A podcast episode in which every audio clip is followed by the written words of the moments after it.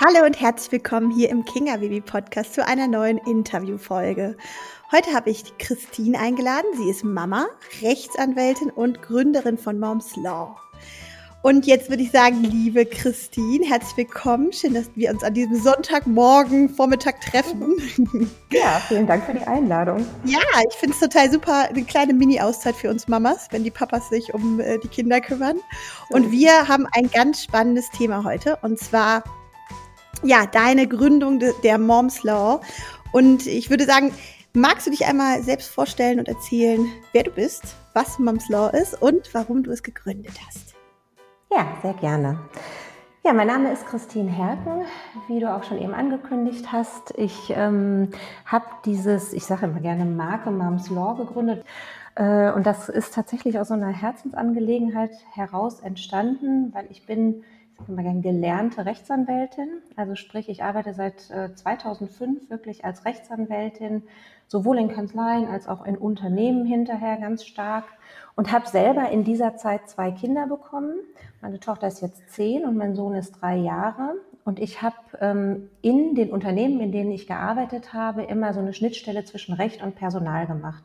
Also war immer ganz stark fokussiert auf das Arbeitsrecht und hatte dann natürlich auch häufig die Situation, das waren immer mittelgrößere mittelständische Unternehmen, dass Mütter nach ihren Elternzeiten zurückkehren wollten äh, und ich dann quasi als in meiner Personalfunktion ähm, dafür sorgen musste, dass die irgendwo im Unternehmen unterkommen. Was auch dazu geführt hat, dass man das ein oder andere Mal ja eben so eine Rückmeldung von den jeweiligen Vorgesetzten bekommen hat, die gesagt haben, ach, eigentlich passt das jetzt gar nicht mehr so gut und Teilzeit möchte ich nicht so gerne. Ich hätte hier mhm. eigentlich lieber eine Vollzeitkraft. Und das ist äh, so der Ursprung gewesen, darüber nachzudenken, weil du als Anwälte natürlich auch weißt, naja, da besteht ein klarer Teilzeitanspruch. Ähm, und den Ausschlag gegeben hat dann eigentlich tatsächlich meine zweite Elternzeit. Da habe ich, ähm, wie auch schon in der ersten Elternzeit, diese sogenannten Babykurse gemacht, was man alles macht, PKIP, Babymassage und so weiter. Und äh, habe einfach wahnsinnig viele Geschichten gehört. Und das war mir schon in meiner ersten Elternzeit aufgefallen, dass Frauen ganz häufig auch solche ähm, Sätze haben fallen lassen, wie ich wollte gerne zurück, aber das ging nicht. Die nehmen nur noch Vollzeitkräfte. Ach ja, und da wusste ich nicht, was ich machen sollte. Dann habe ich gekündigt. Und das krass. hat mich einfach wirklich, ja, das ist krass. Das hat sich tatsächlich in meiner Wahrnehmung auch schon ein ganz klein bisschen verändert. Aber ähm, es hat mich wirklich extrem aufgeregt. Und ich habe dann am Ende dieser Babykurse oft da gesessen und die Frauen haben um mich herum gesessen und ach wie, das ist ja krass. Das äh, ach, man muss gar nicht. Ja, wirklich, das war dann immer so eine kleine Rechtsberatungsrunde zum Schluss. Und das war eigentlich sehr lustig, also nicht sehr lustig, aber sehr ein sehr netter und ähm, intensiver Austausch mit den Frauen. Und dann habe ich eine Freundin, die auch genau die gleiche Historie hat wie ich und auch äh, im Unternehmen arbeitet oder jetzt auch noch dort arbeitet, immer gesagt hat, Mensch, wir müssten mal so ein Seminar machen. Und das haben wir einfach gemacht. Wir sind hingegangen, haben uns zwei Nächte im Hotel Nico eingebucht in Düsseldorf und haben einfach eine PowerPoint-Präsentation erstellt und haben gesagt, jetzt klären wir mal auf, und zwar gar nicht, um jemanden aufzuhetzen oder so, aber die Mutter, die zurückkommt in das Rückkehrergespräch, die soll einfach wissen, wie ihre Rechte sind. Die soll einfach mhm. nur wissen, wo sie steht. Und dann kann sie daraus machen, was sie möchte. Ja, und dann haben wir 2018 unseren ersten Vortrag gemacht und der war, in meinen Augen ist der eingeschlagen wie eine Bombe. Also da waren zehn Teilnehmerinnen, das ist jetzt nicht so wahnsinnig viel, aber diese zehn Frauen sind da rausgegangen und haben gesagt, ja, das ist ja Wahnsinn. Also das wussten wir ja alles teilweise gar nicht. Wo wir da saßen und gedacht haben, wie, das wusstet ihr nicht, das weiß doch Krass. jeder. Das weiß aber eben nicht jeder. Ne? Und Genau, daraus ist dann dieser Vortrag entwickelt worden, den meine Freundin ist dann leider ausgestiegen, weil das mit ihrem Job nicht so gut vereinbar war und die auch zwei Kinder hat, die noch ein bisschen kleiner sind. Ich habe es dann alleine weitergemacht. Ja, um dann eben nach ein paar Monaten zu merken, jetzt ist das Seminar vorbei, jetzt wissen alle Bescheid, aber jetzt haben die natürlich auch Fälle. Ne? Also dann haben mich die ersten angerufen und gesagt, was mache ich denn jetzt, Christine? Mein Arbeitgeber hat den Teilzeitantrag abgelehnt. Ich habe alles gemacht, wie du gesagt hast. Und jetzt ist halt die Ablehnung da. Und dann sage ich, naja, gut, jetzt müsste man eigentlich klagen oder in Beendigungsverhandlungen einsteigen. Ja, kannst du das für mich machen? Da habe ich immer gedacht, Entschuldigung, was sind, was sind Beendigungsverfahren? Beendigungsverhandlungen. Ne? Also mhm. einfach dieses, ähm, worum es mir immer geht, dass die Mutter weiß, der Ball liegt im anderen Feld. Also du stellst einen Teilzeitantrag, der ist in den allermeisten Fällen auch berechtigt. Und wenn der Arbeitgeber den ablehnt, gerade in der Elternzeit, dann ist das nicht dein Problem. Dann muss mhm. der Arbeitgeber gucken, wo er dich einsetzt. Ah, okay. Und wenn er das nicht kann, dann kann man sagen, gut, dann klage ich eben, das wirst du verlieren. Und darüber kommt man dann manchmal in sogenannte Beendigungsverhandlungen, dass man sagt, die Mutter, die dann bei mir sitzt, sagt schon ganz häufig, weißt du was, ich will eigentlich gehen, ich will da gar ja. nicht mehr hin zurück, ja. ich mache mich selbstständig und dann sage ich immer, okay, das ist völlig in Ordnung, aber nicht umsonst. Du hast da 15 Jahre gearbeitet. Okay, super, verstehe. Also so ein bisschen Abfindung. Genau, jeder Vater würde jetzt mit seiner Abfindung da rausgehen oder jeder Mann. Ne? Hört sich immer so ein bisschen, ähm, ich muss immer so ein bisschen aufpassen mit meinen Formulierungen, weil ich natürlich das Gleiche auch für Väter durchsetze. Ähm, aber ich einfach diese Fälle seltener habe. Ne? Also ich erlebe ja. die Diskriminierung einfach schlichtweg eigentlich zu, wenn ich ehrlich bin, zu 100 Prozent bis jetzt bei Frauen in meinen Von Fällen. Ähm, was aber nicht heißt, dass Väter nicht auch in diese Situation kommen. Klar. Umso mehr auch da selber sagen, sie möchten Elternzeit nehmen, ne? umso genau, häufiger kommt es auch bei denen zu genau, diesen Situationen. So ja. Es, ne? Wenn, Jetzt ja. hatte ich dich aber unterbrochen wegen diesem, weil ich nachfragen wollte, was Beendigungsverfahren sind. Ähm, genau, dann kamen die Mamis wieder auf dich zu.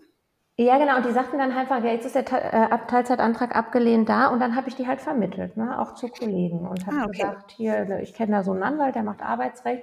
Und da muss ich ganz ehrlich sagen, einige kamen auch ein bisschen frustriert zurück, so, mhm.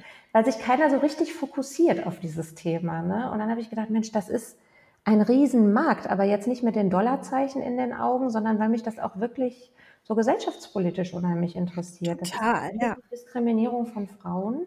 Und ja. an der Front wollte ich einfach gern was tun, weil ich habe so das erste Mal erkannt, da kannst du einen richtigen Mehrwert leisten. Ähm, am Ende gehst du wahrscheinlich abends glücklich aus deinem eigenen Büro nach Hause mhm. und hast genau für die richtige Sache gekämpft. Super. Und dann ja. habe ich tatsächlich noch äh, ja, eine ganze Weile, ich hatte inzwischen in so ein Forschungsinstitut gewechselt und war da Leitung Recht und Personal und habe dann gesagt, komm, dann machst du die Fälle selber nebenbei. Habe das mit meinem Vorgesetzten auch besprochen und gesagt, ich mache noch nebenbei so ein bisschen Kanzlei, auf Deutsch gesagt. Und dann hat er auch gesagt, ja, finde ich toll, ist ein super Projekt. Und dann war aber relativ schnell klar, dass ich das nicht beides von der Kapazität her leisten kann.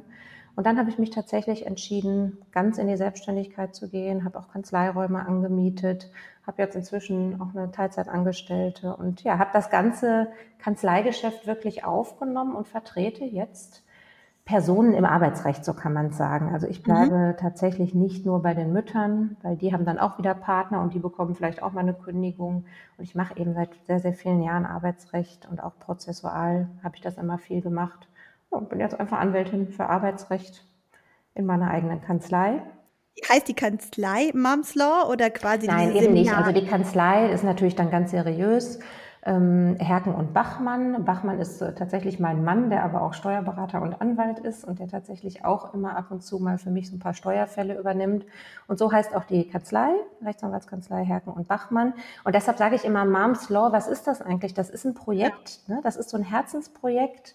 Und wenn ich dann aber in Verhandlungen eintrete, mache ich das natürlich unter meiner Kanzlei. Das wäre ja auch ein bisschen unprofessionell, damit Moms Law nur aufzutreten. Okay, also Moms Law sind die Seminare. Genau, Moms Law sind die Seminare. Jetzt im Moment überlege ich mir noch so ein paar andere Formate und ist eben dieser gesamte Prozess, äh, ja, das auch zu bewerben, ne? dass es Rechte für Mütter gibt und wenn die hinterher wirklich rechtlich vertreten werden müssen, macht das die Kanzlei. Verstehe. Sag mal, und also so wie du das jetzt ganz klar auch geäußert hast, das Recht ist quasi auf der Seite der Mütter. Ne? Also wir haben das Recht in Teilzeit. Du meintest aber gerade in den meisten Fällen zurückzukommen. Ja. Wo genau. kannst du da ein bisschen mehr zu sagen? Also was, ähm, ja. wann haben wir das Recht in Teilzeit zurückzukommen? Ja, also ähm, an der Stelle ist es mir tatsächlich sehr wichtig, einmal klar zu machen, es gibt zwei Teilzeitansprüche, die das Gesetz kennt, oder sogar drei, wenn man es so will.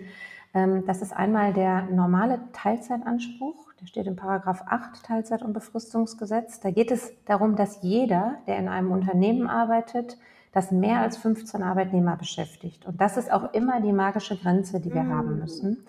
Und der äh, mindestens sechs Monate dort beschäftigt ist, einen ganz guten Anspruch auf Teilzeit hat. So will ich es mal formulieren, solange keine betrieblichen Gründe entgegenstehen. Und dann gibt es noch einen Anspruch, der ist noch ein bisschen stärker. Der, ähm, das ist der Teilzeit- in Elternzeitanspruch, weil da eben gerade junge Eltern gefördert werden sollen, wieder zurück in die Erwerbstätigkeit zu kommen. Der steht in Paragraph 15 BEEG. Ähm, und da geht es tatsächlich darum, äh, dass ich aber auch diese 15 Arbeitnehmer brauche. Und ich muss auch sechs Monate da sein, was ich als Mutter in der Regel aber immer bin, weil ich war ja schon ein paar Monate schwanger vorher. Und dann habe ich einen Anspruch auf Teilzeit, wenn keine dringenden betrieblichen Gründe dagegen sprechen.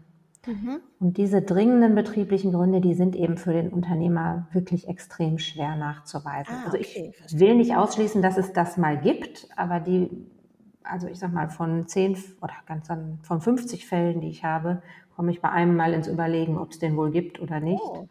Mhm. ich würde sagen, 49 gehen mir so durch. Das heißt aber, das bezieht sich ja nur auf die drei Jahre Elternzeit, maximal drei Jahre Elternzeit, ne? Genau. Und danach ist aber, ähm, das ist ja der Klassiker auch, ne? was mache ich eigentlich, wenn die drei Jahre ausgeschöpft genau. sind? Mhm. mhm. Dann kann ich eben diesen Paragraph 8 Teilzeit- und Befristungsgesetzantrag stellen. Super. Und da sieht es gar nicht viel anders aus. Das, aber das ist nicht dringend, ne? so wie ich das verstanden habe. Da gibt es nicht dringend, ja. Weißt du, das Problem an der Sache ist, es gibt keine Rechtsprechung dazu. Warum auch immer. Ich glaube, das ist auch so ein Frauen- und Mütterding. Irgendwie klagen die alle nicht. Und dazu will ich sie eigentlich ermutigen.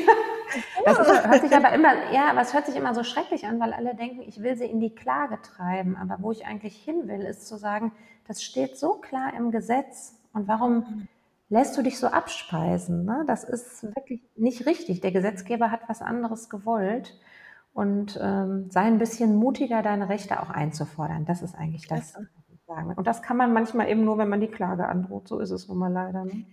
Also es gibt nicht genug Fälle, wo geklagt wurde oder wo sich gewehrt wurde, in Anführungsstrichen. Und daher ähm, gibt es da das mal zu Rechtsprechungen, ne? Genau, also es gibt wenig Fälle, wo das mal manifestiert ist. Es gibt natürlich immer, also ich sage mal, zu jedem Paragraphen gibt es eine Kommentierung. Ne? Da haben sich verschiedene Professoren, Richter und so weiter zusammengeführt und haben äh, was dazu geschrieben. Was heißt denn ein betrieblicher Grund oder was heißt denn ein dringender ja. betrieblicher mhm. Grund? Mhm. Und da ist vollkommen klar, dass an diesen betrieblichen Grund wahnsinnig hohe Anforderungen gestellt werden. Also die Fälle, die mal entschieden wurden, ich erzähle das auch immer in meinem Seminar, es gibt äh, einen Fall zum Beispiel, der mal positiv für das Unternehmen und negativ für die Mutter entschieden wurde. Das war ähm, ein Kindergarten, der ähm, schwerbehinderte Kinder betreut hat und ein pädagogisches Konzept hatte, dass die Gruppenleitung immer in Vollzeit ähm, vorhanden, also anwesend sein muss, weil diese schwerbehinderten Kinder eben einen dauerhaften Ansprechpartner über den gesamten Öffnungstag hinweg brauchen. Diese Mutter wollte in Teilzeit arbeiten. Ich stelle das jetzt mal verkürzt ein bisschen dar. Und da hat dann tatsächlich das Gericht mal gesagt, nee, das geht nicht, weil dieses Konzept besteht ja und die leben das ja. schon seit 30 Jahren. Und das ist wirklich ganz wichtig, weil das ein pädagogisches Konzept ist. Also das war mein Ist ja auch nachvollziehbar, ja. Total. Ja. Mhm. Also man kann wirklich schon vom Daumenprinzip sagen, ich sage jetzt mal der Klassiker bei mir, die Marketing-Referentin kommt zurück, möchte wieder und der Vorgesetzte will sie nicht in Teilzeit und hat idealerweise noch irgendeine Stelle in Vollzeit gerade ausgeschrieben. Ähm, der ist gewonnen, der Fall vor Gericht. Ne? In einem etwas, also wirklich. Da dich schon. Ja, also das muss man einfach auch so klar sagen. Ja, ne? ja, ist es gibt super, unglaublich cool. viele erstinstanzliche Urteile auch dazu. Ist jetzt nicht so, dass es gar keine ja. Fälle gibt, aber eben nicht okay, vom Bundesarbeitsgericht. Ne? Mhm. Ähm, warte mal, drei Jahre Elternzeit und dieser, genau. in dieser erweiterten, wie nennt sich das danach? Nee, das nennt sich allgemeiner Teilzeitanspruch. Ah, okay. Und der ja? gilt, ist das nicht irgendwie so, dass das gilt, bis die Kinder 18 sind oder ist das auf ist das Gesetz? Nein, das, ganz ehrlich, das kann jeder nehmen. Das kann auch jemand Kinderloses nehmen, der seinen Hund betreuen möchte. Das ist wirklich völlig unabhängig von Kindern. Ja, deshalb sage ich das immer, weil das mit dem Hund bleibt im Gedächtnis. Ne? Das ist, ja, ist sowas wichtig. kann wirklich jeder nehmen. Und an der Stelle, weil wir jetzt gerade dabei sind, ähm, wollte ich gerne nochmal auf die Brückenteilzeit hinweisen. Das ging auch Gott, so stark. Ja, ja, genau. Das ging so stark durch die Presse. Früher war es tatsächlich so, die Elternzeit war vorbei und dann ist man, ähm, hat man diesen Teilzeitantrag vielleicht gestellt oder hat danach auch einen Teilzeitvertrag bekommen. Muss ja auch nicht immer alles streitig sein. Manche Arbeitgeber machen das ja auch tatsächlich im Einvernehmen. Und dann kam man aber nie wieder raus. Man hatte nie den Anspruch, wieder auf Vollzeit zu arbeiten, wenn die Kinder dann ein bisschen älter sind. Ah. Und jetzt kann man diesen Teil, ich nenne den jetzt mal Teilzeitanspruch nach der Elternzeit. Das ist aber der Hundeteilzeitanspruch, der jedem zusteht. Den kann ich jetzt auch befristet zwischen ein und fünf Jahren einreichen wenn das Unternehmen eine bestimmte Größe hat. Ab mhm. 45 Mitarbeitern und dann staffelt sich das so. Ne? Erst dann dürfen zwei im Unternehmen Brückenteilzeit machen mhm. und wenn so und so viele Arbeitnehmer sind, dann drei. Also das wird dann ein bisschen komplizierter. Man muss das einfach nur wissen. Es ist wichtig Okay. zu wissen für alle Zuhörerinnen ist, es gibt einen sehr, sehr starken Teilzeitanspruch in Elternzeit. Wenn die Elternzeit sich dem Ende neigt, gibt es einen Teilzeitanspruch allgemein, also sprich Teilzeit nach der Elternzeit, Paragraph Ja. 8. Und den kann ich sogar befristet einreichen. Okay. Und jetzt das letzte Wichtige, wenn die Elternzeit zu Ende geht, muss man diesen Teilzeitantrag für danach drei Monate vorher schriftlich eingereicht haben. Also bitte jeder macht sich in den Kalender einen, eine kleine Notiz, dass er fünf oder vier Monate vor Ende der Elternzeit das Thema auf den Tisch holt, mit dem Partner bespricht und nicht bitte die Fristen verpasst. Das wäre mir Ja, wichtig. Du hast jetzt ganz, äh, du hast jetzt zweimal ähm, so Unternehmensgrößen gesagt, einmal 15 für den Genau, für den Teilzeitanspruch, für beide? Teilzeitansprüche. für beide. Mhm. Beide. Mhm. Und dann diese 45 war die, war die Brückenteilzeit.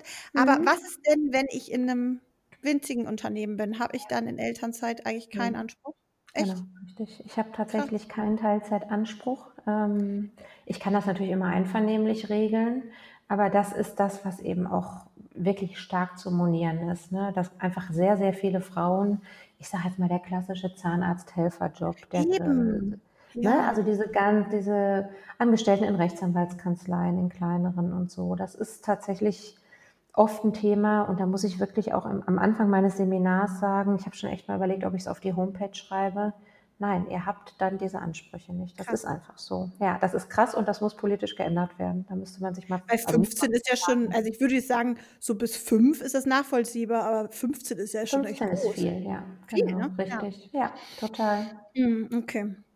Wenn man bedenkt, muss man auch nochmal dazu sagen, ab 5 kann ich einen Betriebsrat gründen und ab 10 greift der allgemeine Kündigungsschutz. Also wenn man sich die Zahlen mal klar macht, ist Ah. 15 unverschämt. Ne? Ja, aber wirklich. Ja, ich weiß. Krass. Okay, also du stellst dich für die Rechte, äh, vor allem dann auch für Mütter in diesen Seminaren ein und äh, willst uns Mhm. quasi empowern, damit wir wissen, welche Rechte haben wir. Weil das, was du Genau. ge geschildert hast von diesem, ja, das ist jetzt total doof gelaufen, irgendwie ähm, der Arbeitgeber weigert sich und so, sowas äh, habe ich auch leider Mhm. schon häufig gehört. Ja, ja. Und äh, ich weiß natürlich jetzt nicht, ob das so kleine Unternehmen waren, ne, unter 15, wo, wo sie dann leider das Recht hatten, wie ich jetzt gelernt habe. Aber ähm, es ist ein großes Thema und das habe ich auch gemerkt, als ich bei Instagram ähm, quasi gebeten habe, meine Follower Fragen zu stellen, die ich dir stellen soll zu Mhm. diesen Themen. Und da würde ich jetzt total gern auch gleich mal hingehen zu den Fragen, weil es kamen ganz schön Gerne. viele zusammen. Und würde jetzt einfach mal, lass, mich mal schauen, starten mit Frage 1. Mhm. Ähm, ich lese es einfach mal vor und dann gucken wir, ob wir, ob wir, da, ob wir das so verstehen, was, was die Personen äh, wissen wollen. Also hier Ja, hat jemand Anspruch für mehr Gehalt erst, wenn ich 100% wieder arbeite. Okay, Fragezeichen. Ja. Verstehst du das? Ja, das verstehe ich und das ist eine der Fragen, die mir wirklich wehtut. Also, ja. Also, entschuldige, so, sorry, ich, ich verstehe nee, die alles Frage nicht. Nee, er, erklärst du mir die Frage? Ich verstehe. Also ähm, ich, ich hoffe, dass ich sie richtig verstehe. Ich verstehe daraus, ähm, ich komme wieder in einer kleinen Teilzeit und jetzt steht die Gehaltserhöhungsrunde Ah, an. Und doch. natürlich äh, habe ich wahrscheinlich keinen Anspruch, weil ich in Teilzeit arbeite. Also so Ah. verstehe ich die ja, Frage. doch, verstehe ich jetzt auch. sie, Doch, doch, mm, doch. In die Richtung mal rein. Und das ist ganz klar nein. Ne? Also das, Krass. äh, das ist, es gibt ein Verbot der Diskriminierung von Teilzeitbeschäftigten. Das steht im Paragraph 4 Teilzeitbefristungsgesetz. Ich sage auch immer die Paragraphen, ich weiß, manche nervt das, aber ich finde das trotzdem ganz wichtig, weil es gibt ein Gesetz dazu und da steht genau das drin. Da steht tatsächlich drin, dass, also ich kriege es jetzt nicht wortwörtlich zusammen, aber Teilzeitbeschäftigte nicht benachteiligt werden dürfen und auch gar, schon gar nicht hinsichtlich des Gehaltes. Also sprich, wenn vergleichbare Personen eine Gehaltserhöhung bekommen, dann muss das auch die Teilzeitkraft und bitte fordert das auch ein. Toll, das ist ja eine ein mega Kind klare bekommen. Antwort. Ja, Perfekt. ja, das ist Also es echt, ist nicht äh, okay, liebe Nathalie, du, du hast diese Frage gestellt, es ist nicht okay. Ähm, ich, wahrscheinlich vor allem dann nicht, wenn es einfach Mm, so eine genau. stufenweise ähm, Anpassung ist. Ne? Es gibt zum Beispiel bei mir, bei mir in meinem alten Unternehmen gab es das irgendwie alle drei Jahre, wurde halt die nächste Stufe Genau. erreicht. Ja, Ist das bezieht sich genau. dann wahrscheinlich auch natürlich auch darauf, nicht wahr? Ja, natürlich, auf jeden Fall. Also Erfahrungsstufen im TV, äh, im, im Tarifvertrag, das ist das bei dir ja wahrscheinlich gewesen. Auf jeden Fall. Also das wäre hochgradig diskriminierend. Aber auch sonst. Also ich kenne auch viele Unternehmen, die keinen Tarifvertrag anwenden. Und wir haben ja immer, also in Deutschland ganz lange dieses Gender Pay Problem sowieso, ja. aber auch dieses Thema gehabt, keiner spricht über sein Gehalt. Ne? Und ich ja, darf gar nicht fragen, was der andere verdient. Wir haben ja jetzt das Entgelttransparenzgesetz, es ist sowieso schon stark verändert worden. Und ganz ehrlich, Leute, man weiß das auch. Man weiß, wie es vorher gelaufen ist und man kann sich an einem Finger abzählen. Und hierbei geht es um die Frage, gehe ich schon überhaupt fordernd in das Gespräch, was ich ja, am Ende kriege oder nicht, das steht nirgendwo festgeschrieben. Aber und dafür ist es, finde ich, super, nämlich ja, diese genau. Paragraphen im Kopf zu haben. Ne? Zu sagen, genau. ich weiß, dass dieser Paragraph ähm, mir dieses Paragraph Recht ein, ein genau. Ich denke mir auch mal so, Gott, oh Gott, was hat sie jetzt gesagt? Aber ich meine, muss man ja. einmal mitschreiben und dann hat man das. Und dann genau. steht man ja in einer ganz anderen Position da, als zu sagen, so, wie ist das denn jetzt? Einfach hier der Paragraph, ja. äh, ich habe einen Anspruch ja, darauf. Genau. Und ja, das ist tatsächlich so, also bei der Gelegenheit würde ich gerne mal auf www.gesetzeimiinternet.de hinweisen. Aha. Das ist wirklich, man findet jede gesetzliche Norm im Internet und Krass. das nutzt auch was, sich das mal auszudrucken und einfach mal dreimal durchzulesen, bevor ich in so ein Gespräch gehe. Und vielleicht noch mal ganz kurz an dieser Stelle. Ähm, es, es geht mir nicht darum, die Mütter aufzuhetzen gegen die Unternehmen. Ich habe jahrelang auf Unternehmensseite gearbeitet und ich weiß, wie ätzend das ist, wenn was wirklich nicht passt. Also wenn diese Stelle mit 15 Stunden überhaupt nicht zu machen ist, ja. dann muss man die Flexibilität haben zu sagen, komm, dann mache ich was anderes, aber ich kann mich nicht einfach so abservieren lassen. Alle müssen ja. dann eine Lösung versuchen zu finden und das ist halt mein Ziel. Ne? Ja, obwohl, also ich weiß auch aus Erfahrung, dass dann ja gerne einfach irgendwas gegeben wird, was sehr ja. unattraktiv ist, ne? Um so ein bisschen rauszumobben. Genau. Das was ist ein großes Problem in der Praxis. Ja, da bin ich auch knallhart. Ne? Da mache ich sofort, äh, also fordere ich sofort die vertragsgemäße Beschäftigung ein. Das ist natürlich ein Klassiker. Ne? Ich gebe, mhm. also erstmal ist, wie ist mein Anspruch? Mein Anspruch ist ja nicht, dass ich die gleiche Position wieder bekomme, aber dass ich eine vergleichbare Position bekomme. Und das ist natürlich Auslegungssache. Der Arbeitgeber hat ja immer ein sogenanntes Direktions- und Weisungsrecht. Das heißt, auch heute schon könnte der mir wahrscheinlich eine andere Position zuweisen. Mhm.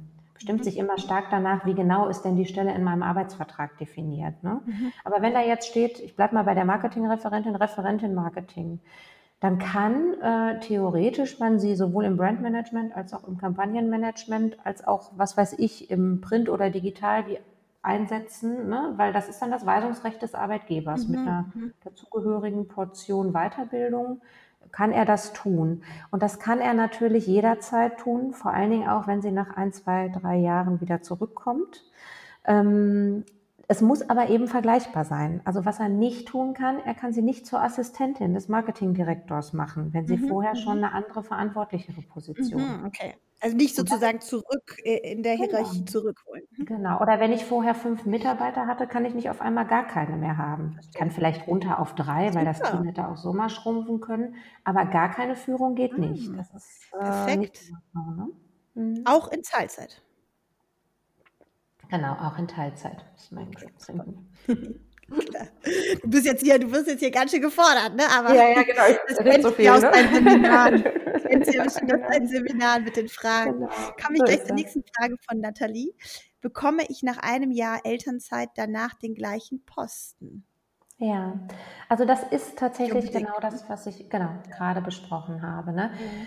Was mir ganz wichtig ist, wenn ihr das Gefühl habt, das geht in Richtung Mobbing und das, also ich hasse eigentlich Mobbingklagen, mache ich nicht gerne, sage ich ganz offen, wie es ist. Und Mobbing ist gleich auch so ein krasses Wort. Ich weiß. Und trotzdem muss man das benutzen. Ich bin wirklich Echt? überhaupt kein Freund von Mobbing. Äh, Vertretungen, so will ich es mal sagen, ne? weil das mhm. ist wirklich schwer zu beweisen und am Ende nicht oft erfolgreich in Deutschland. Aber ich gehe da gar nicht so stark auf dieses Thema Mobbing, sondern ich gehe auf dieses Diskriminierung von Teilzeitkräften. Also ich gehe nicht ja. auf das allgemeine Gleich ja. Gleichbehandlungsgesetz, sondern ich gehe sofort auf dieses Thema, das ist eine Diskriminierung von Teilzeitbeschäftigten, ja. weil das greifbarer ist und näher. Ist auch, und meistens, also ich habe das auch noch nie, fast noch nie, na noch nie stimmt nicht ganz, einklagen müssen. Also ganz oft reicht das auch, wenn da wirklich jemand mal Gesicht zeigt und sagt, pass mal mhm. auf, das ist nicht mehr in Ordnung, was hier passiert. Und wenn es hart auf hart kommt, machen wir eine Klage auf vertragsgemäße Beschäftigung. Mhm. Wir lassen uns hier nicht einfach rausmobben. Und das ist ganz häufig das, was ich, wo ich eben die Mutter zu ermutigen möchte, oder auch die Väter, die betroffen sind, ähm, zu sagen, wirklich wehrt euch zumindest. Lasst euch nicht alles gefallen. Es Ja, endet am ja, Ende ja. sowieso im Desaster. Äh, entweder ihr kriegt einen Burnout oder und dann geht ihr raus, weil ihr irgendwie krank seid und kündigen müsst und nicht mehr könnt.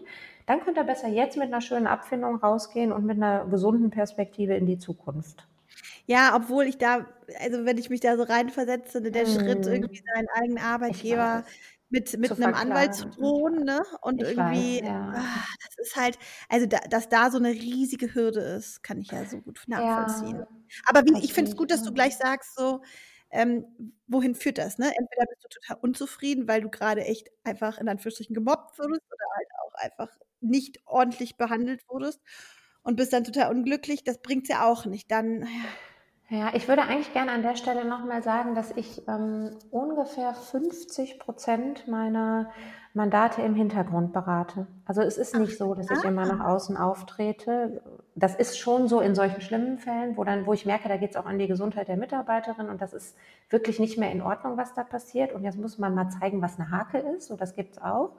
Aber ganz, ganz häufig mache ich wirklich alles im Hintergrund. Das heißt, die Mutter selber geht in diese ganzen Gespräche und Verhandlungen, aber eben immer ähm, aufgeschlaut. Ne? Und oftmals sagt die sogar, ich habe mich beraten lassen, ich komme hier bewusst nicht mit einem Anwalt.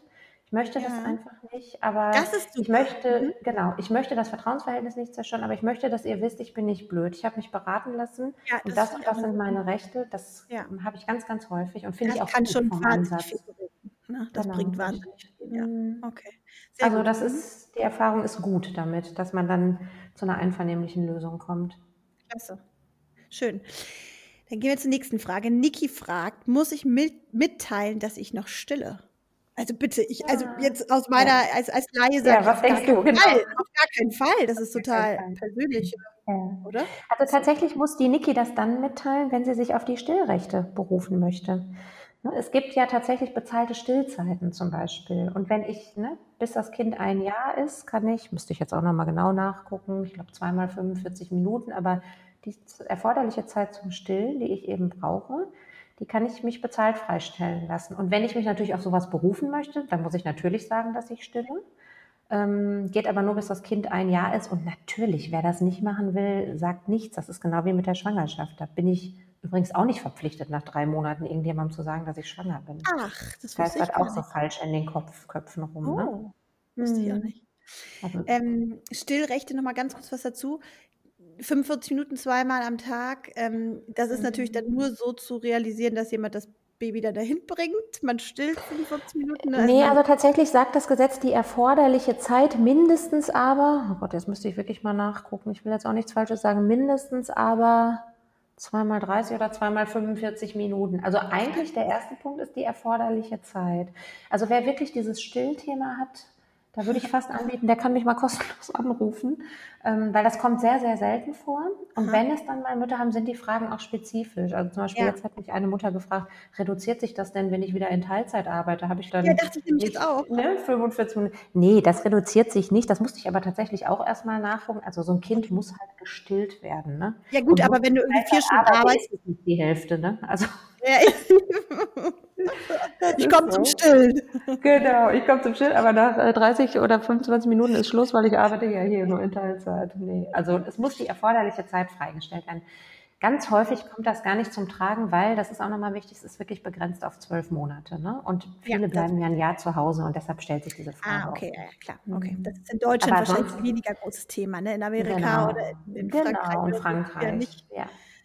Das ist auch spannend. Ne? Ich finde das auch so abgefahren, wie unterschiedlich diese Möglichkeiten sind. Da sind wir, musst du, würde man doch echt sagen, jetzt sehr gut aufgestellt, oder? Mit unserem einjährigen Da sind wir super aufgestellt, Ja. ja, Das darf man definitiv. Mit auch dem mal Elterngeld, sagen, ne? ne? Mit dem, Ein Mit dem ja, ja, Elterngeld. Ja, genau. ja, super. Sind wir auch, ja. Sehr gut. ist ja immer, mit- immer wieder gut, weil man verliert ja auch manchmal so die, äh, den Vergleich, ne? Und man denkt ja immer nur so, ja, hier, irgendwie das läuft schlecht, das läuft schlecht, aber es läuft auch sehr vieles sehr gut in Deutschland für Ja, uns äh, genau. Mamis. Und auch diese Teilzeitrechte sind sehr stark, ne? Die gibt es auch nicht überall im Ausland. Aha, Auch ein großes Gut. Mhm. super. Cora fragt, ich habe während Teilzeit in Elternzeit den Job wechseln müssen. Offiziell hatte ich diese bis April 21 eingereicht. Habe ich die Zeit von 29 bis 421 jetzt verloren? Äh, wenn ich die Frage richtig verstehe, ist die Antwort nein. Du hast nichts verloren in dem Moment. Ich habe während Teilzeit. Ich verstehe das so, dass sie den Arbeitgeber gewechselt hat. Wir können es leider jetzt nur so beantworten, weil anders macht es für mich keinen Sinn.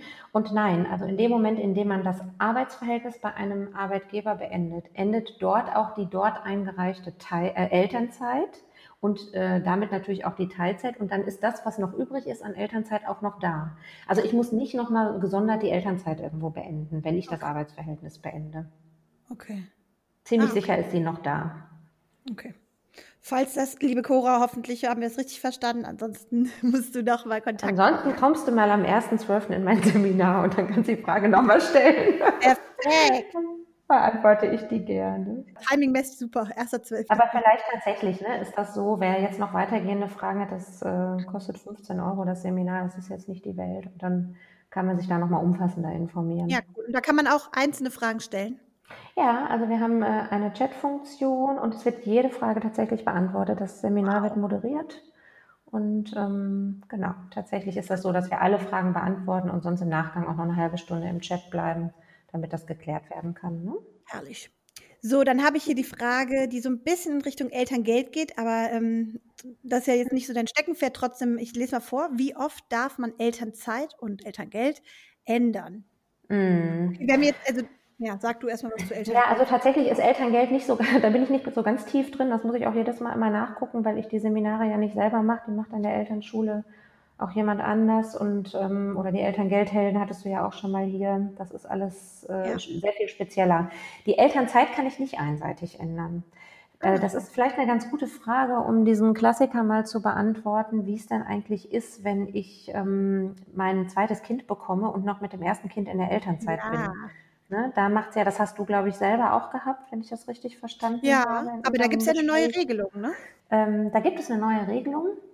Äh, neu ist jetzt auch schon gibt seit 2015. Ne? Also wenn das Kind ähm, vor 2000, nach 2015 geboren wurde, was ja jetzt in der Regel der Fall ist, dann kann ich tatsächlich die Elternzeit beenden für das äh, Kind, wenn ich in den Mutterschutz für das zweite oder dritte Kind eintrete. Und in dem Fall ist es so, dass mein Vollzeitarbeitsverhältnis äh, wieder aufpoppt vor dem ersten Kind sozusagen. Und natürlich diese Gegen- und Hauptleistungspflichten zu 100 Prozent wieder hochgefahren werden. Also sprich, ich bin eigentlich sofort wieder verpflichtet zu arbeiten, kann aber ja nicht, weil ich im Mutterschutz bin. Der Arbeitgeber ist aber Vollzeit verpflichtet, mein Gehalt zu bezahlen. Also sprich, mit Eintritt in den Mutterschutz des zweiten Kindes oder des folgenden Kindes macht es sehr viel Sinn, die aktuelle Elternzeit zu beenden, um wieder Vollzeit-Mutterschutzzahlungen zu bekommen. Und das ist auch so ziemlich der einzige praxisnahe Grund, den es gibt, dass man nochmal die bereits eingereichte und geplante Elternzeit einseitig ändern kann. In der mhm. Regel kann man das nämlich nicht und immer nur mit Zustimmung des Arbeitgebers. Mhm. Okay. Ja? Verstehe. Ähm, hier ist auch eine Frage, äh, ich glaube, das ist auch etwas, was jetzt äh, vermehrt kommt durch die Corona-bedingten Schließungen und so. Hier schreibt jemand, Firma schließt Niederlassung während Elternzeit, nächste Filiale, Filiale weit weg. Ah ja, okay. Ach, das ist wichtig. Da habe ich tatsächlich auch einen ganz aktuellen Fall gerade, ah, wo das genau, das passiert jetzt ganz häufig, ne? Durch ja, ja, dachte ich mir Genau, durch diese Situation, dass einfach doch viele Unternehmen, es denen wirtschaftlich schlechter geht und die Standorte schließen müssen.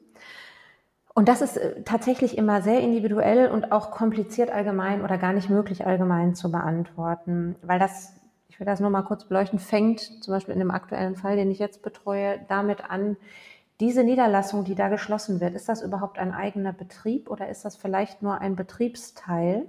Mhm. Also sprich, gibt es noch an den anderen Standorten Möglichkeiten, denjenigen weiter zu beschäftigen? Muss ich ja. so eine Sozialauswahl, also wen entlasse ich am Ende des ja. Tages? Muss ich das überhaupt vielleicht auf diese anderen Standorte mit ausweiten? Dadurch, dass er weit weg ist, spricht jetzt es eher dafür, dass es wahrscheinlich hier vor Ort ein eigener Betriebs, also ein eigener Betrieb ja. ist.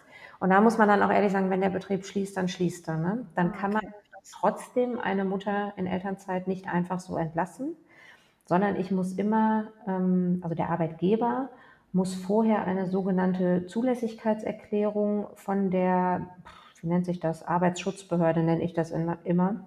Das ist in NRW die Bezirksregierung. Also muss mhm. vorher einmal eine öffentliche Behörde anfragen, die für den Arbeitsschutz und dann auch von Müttern zuständig ist. Und die müssen dem ganzen Sachverhalt zustimmen und dann erst kann die Kündigung ausgesprochen werden.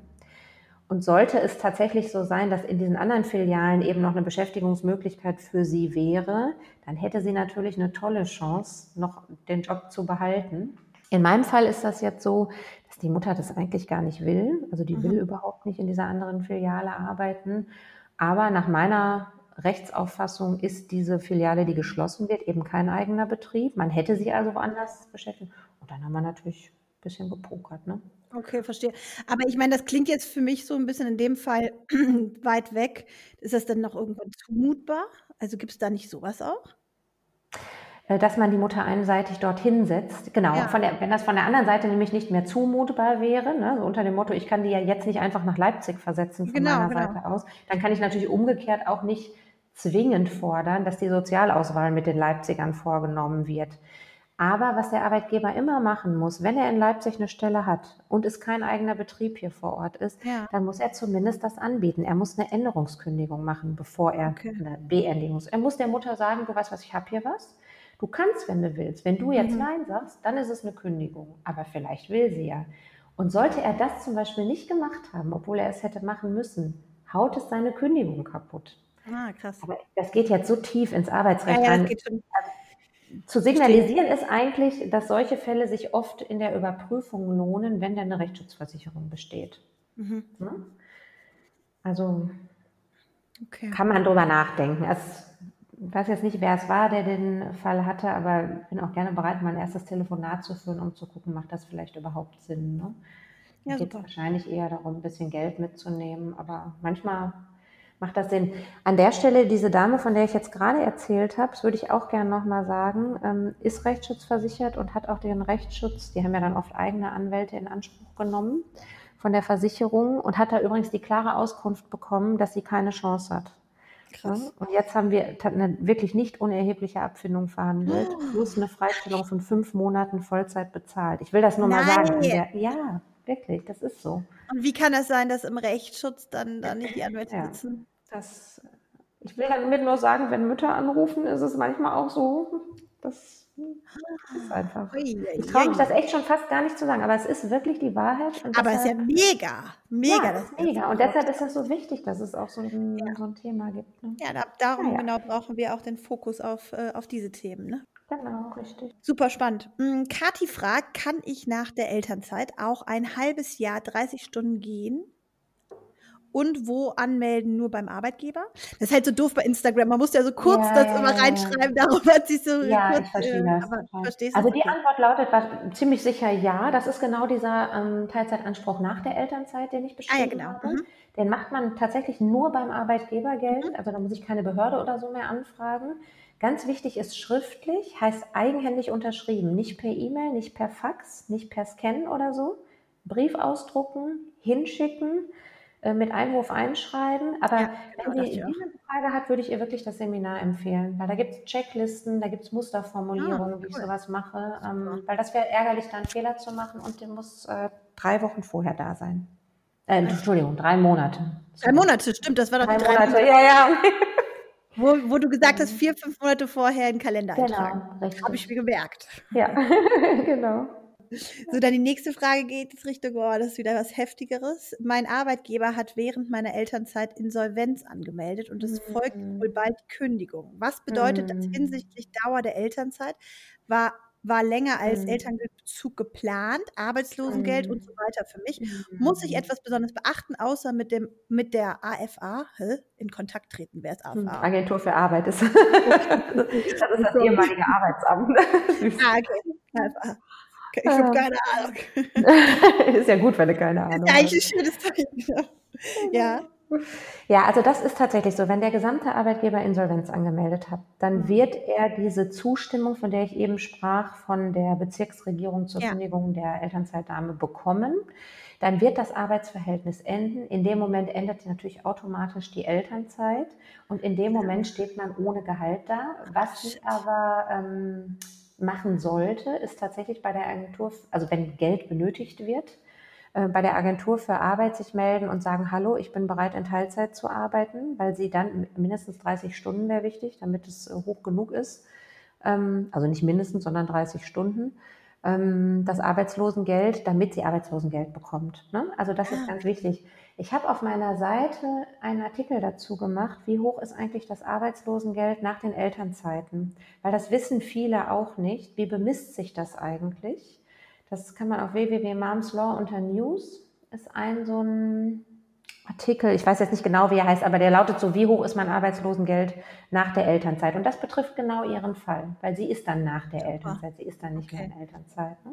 Das, dann ist mehr in Elternzeit, so wie ich es verstanden habe, ja. Und warum 30 Stunden?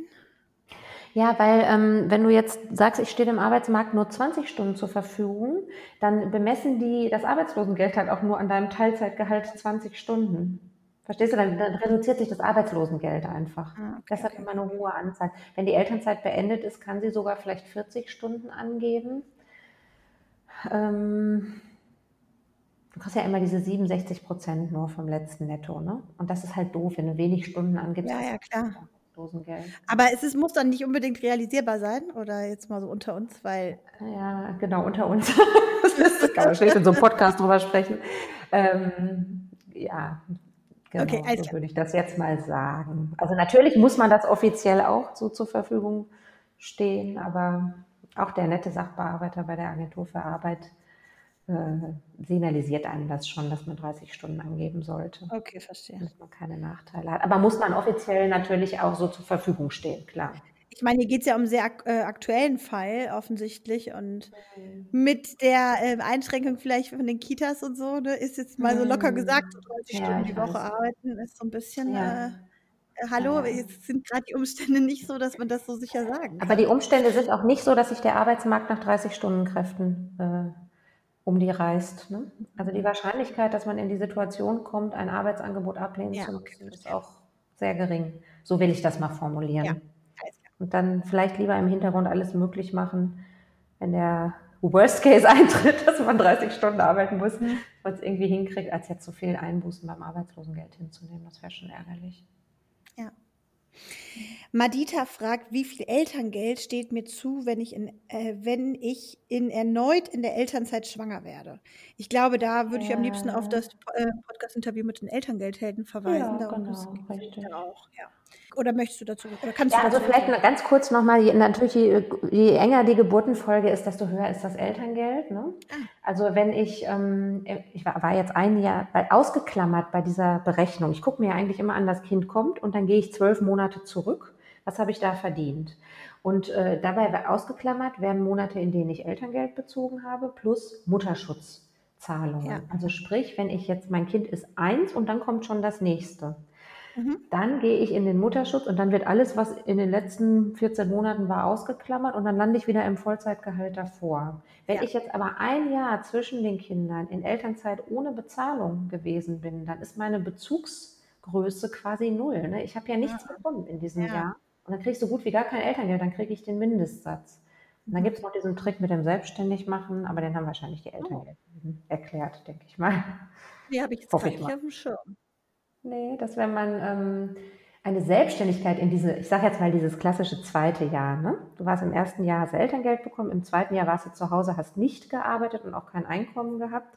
Und jetzt kommt das nächste Kind. Dann wäre deine Bezugszeitraum ja quasi null. Ne? Also du würdest ja, ja, ja, ja. Äh, hättest kein Einkommen. Wenn du aber in dieser Zeit, in diesem zweiten Jahr einer selbstständigen Tätigkeit nachgegangen bist, also zum Beispiel, du hast was zum Babyschlaf gemacht, oder also irgendwelche äh, Einkommen gehabt aus selbstständiger Tätigkeit, ja. liebt es immer die Tupper-Party, dann rutscht okay. du in andere Veranlagungszeiträume. Dann ist auf einmal nicht mehr das letzte Jahr, sondern das abgeschlossene Kalenderjahr. Und da hast du dann wieder Elterngeld bezogen. Also rutscht du ganz oft ah. wieder in die Zeit vor deinem ersten Kind mit Elterngeldzahlungen in Vollzeit.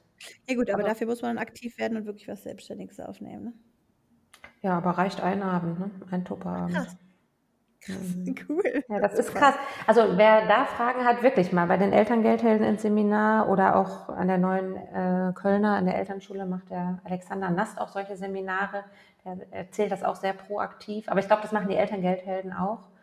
Und das auch so ein Seminar kostet nicht die Welt, aber das lohnt sich wirklich. Super. Mhm. So, und jetzt die letzten von den kurzen Fragen. Mhm. Danach gab es noch zwei längere Fragen. Ich bin in Teilzeit im zweiten Elternzeitjahr, aber es Mhm. überfordert mich. Muss ich kündigen? Oder wieder Elternzeit voll? Mhm. Also das ist ein doofer Fall. Ich muss das mal so sagen, wie es ist. Ich habe das einmal gehabt bei einer, Mita äh, bei einer Mandantin, da ist der Mann ins Ausland gegangen. Da war das genau so.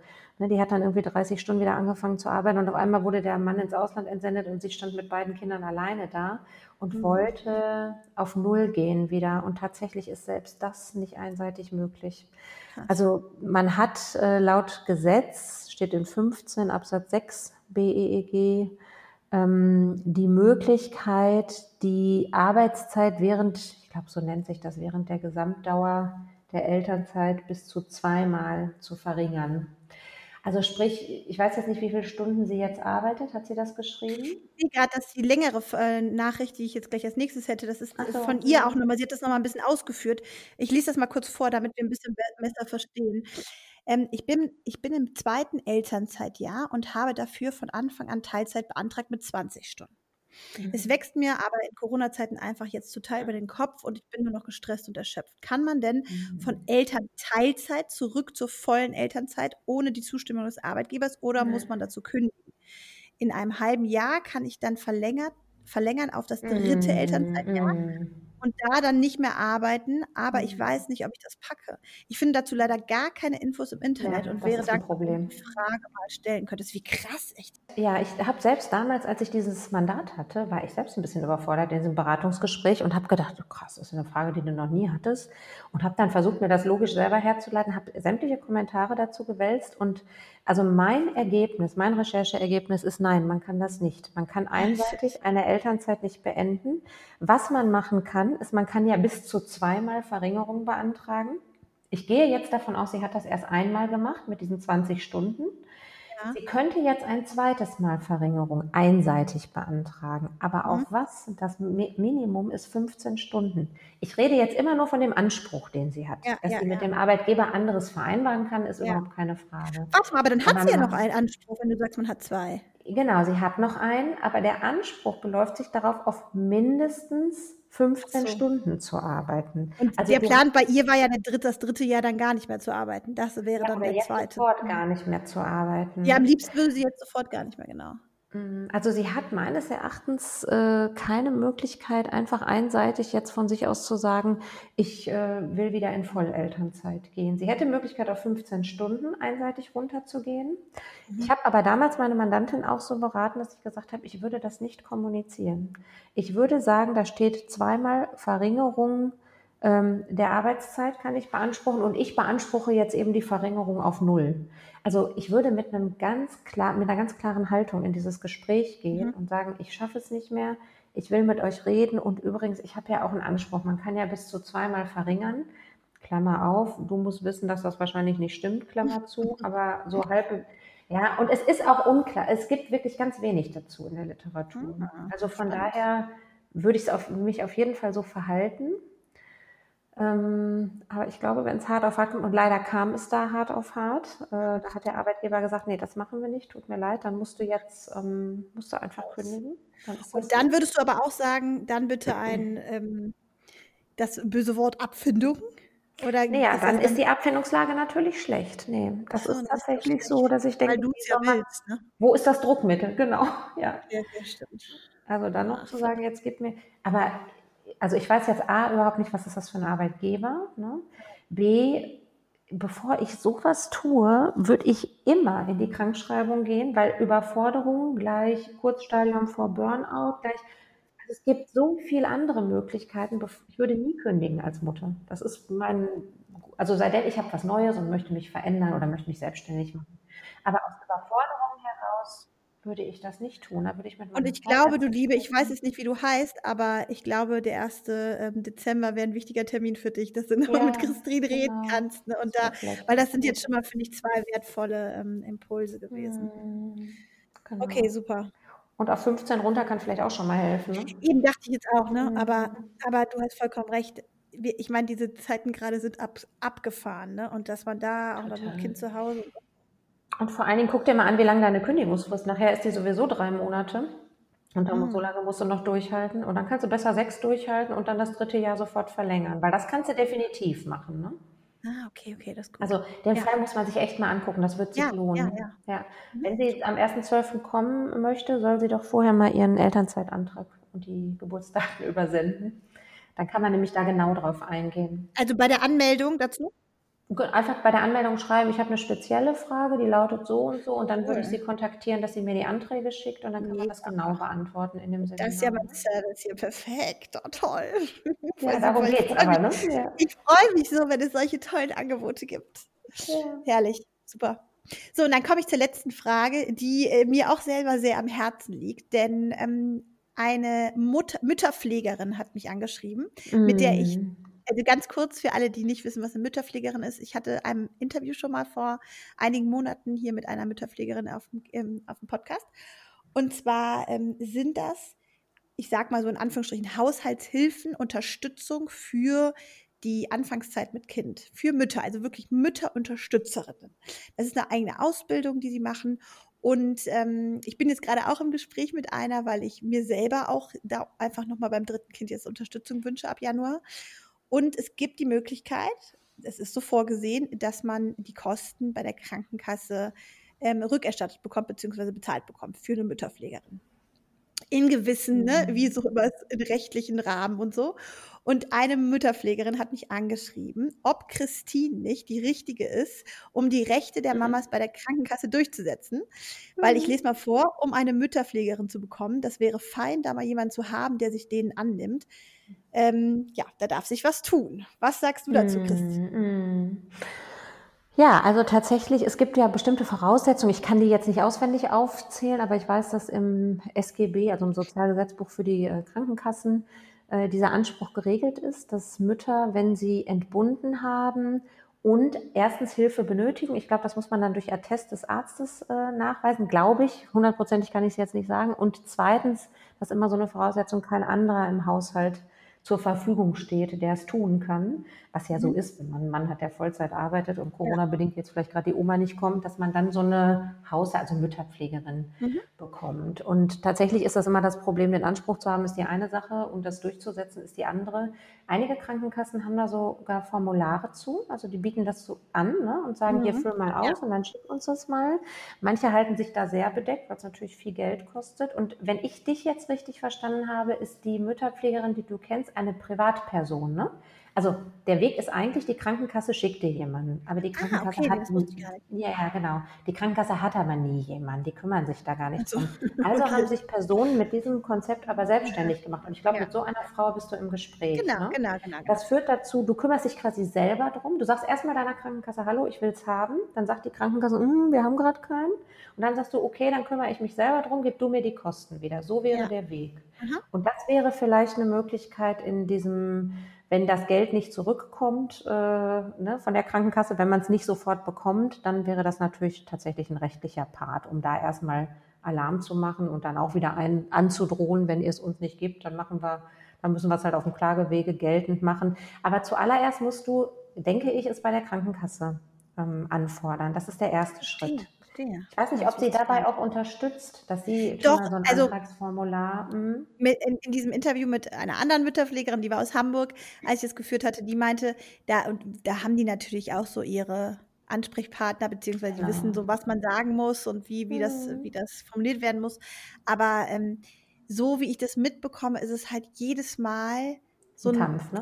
Ja, ein Kampf ja. und es ist auch irgendwie ja, überhaupt noch gar nicht richtig angekommen bei den Krankenkassen. Und wie du schon sagst, sie probieren so ein bisschen zu verweigern. Also wahrscheinlich wird es schon reichen, wenn man mal ein Anwaltsschreiben macht. Ne? Das ist ja oft so dieser erste Schritt, der schon sehr viel Wirkung zeigt. Ich habe davon auch vorher noch nie gehört. Ich bin, ich bin so glücklich, dass da sich was tut, weil es ist einfach, man wird viel zu viel allein gelassen. Ne? Wir haben keine Großfamilien mehr um uns. Wir brauchen Unterstützung. Vor allem. Mhm ja, also ich finde Zwillingsmamis, ne, Nummer eins, die mm. Unterstützung brauchen und dann halt auch folgende Kinder, das ist halt alles echt nochmal eine andere Liga. Ja, nach Kaiserschnittgeburten und so, ne? Ja. Ja, und was du gerade gesagt hast, jetzt holt man auch nicht so locker mal die Oma hierher, ne, in nee, Corona-Zeit. Genau. Also ja. sehr wichtige Kontakte, ne, dass wir uns so da einfach auch zusammentun und du mit den Rechten, mit der rechtlichen Lage, das ist einfach immer ähm, die wichtige Basis für sowas.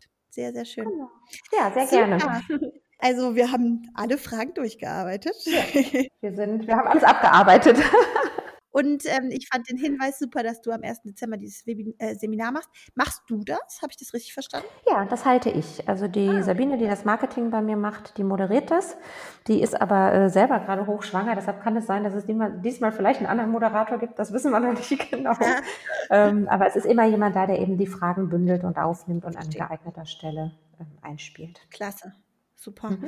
Und ähm, ich verlinke deine Webseite, darüber kann man das Seminar dann auch wahrscheinlich genau, buchen. Und wie richtig. du gesagt hast, gerne im Vorhinein einfach in besonderen Fällen das schon mal kommentieren ähm, bei der genau. Anmeldung. Ruhig auch ja, dazu schreiben, ne? da ist so ein Feld, dass das über King Your Baby kommt und dass Ach, äh, es eine spezielle Frage gibt. Das ist alles. Ja, schön. Prima. Das klingt toll. Sehr schön, liebe Christine. Dann wünsche ich dir noch einen schönen Sonntag. Bedanke mich für dieses super Danke hilfreiche und ähm, allumfassende Interview. Das war sehr, sehr, sehr wertvoll. Ähm, ich finde es super, dass du dich so für uns einsetzt, für unsere Belange, ja, weil da muss einfach echt was passieren. Richtig cool. Danke dir. Ja, danke, dass du mich eingeladen hast. War wirklich ein angenehmes und sehr lebhaftes Gespräch. Und dann hoffe ich, den einen oder anderen sehe ich am 1.12. Und ansonsten bis bald. Ich denke, wir werden uns auf jeden Fall sprechen. Bestimmt. Liebe Grüße. Tschüss. Mach's gut. Tschüss. Nach so viel Faktenlage für uns Mummies habe ich jetzt noch was fürs Herz. Und zwar starte ich am 23. November mein Wochenprogramm, das Happy Bald Mama Retreat für Schwangere. Also wenn du schwanger bist und ja irgendwie dich nach Unterstützung sehnst, nach Austausch, nach Inspiration und gerne einfach jemand an deiner Hand hättest, der dich der dich unterstützt in dieser verrückten Zeit, Corona-technisch, alles andere als normalen Schwangerschaft, dann bin ich für dich da. Klick bitte auf den Link in den Show Notes, wenn du dich anmelden willst. Und dann freue ich mich riesig, dich Montag zu begrüßen mit ganz vielen spannenden Themen und jeden Tag einen Input zu einem besonderen Thema, was uns Schwangere jetzt gerade beschäftigt. Ich freue mich drauf und sage bis bald.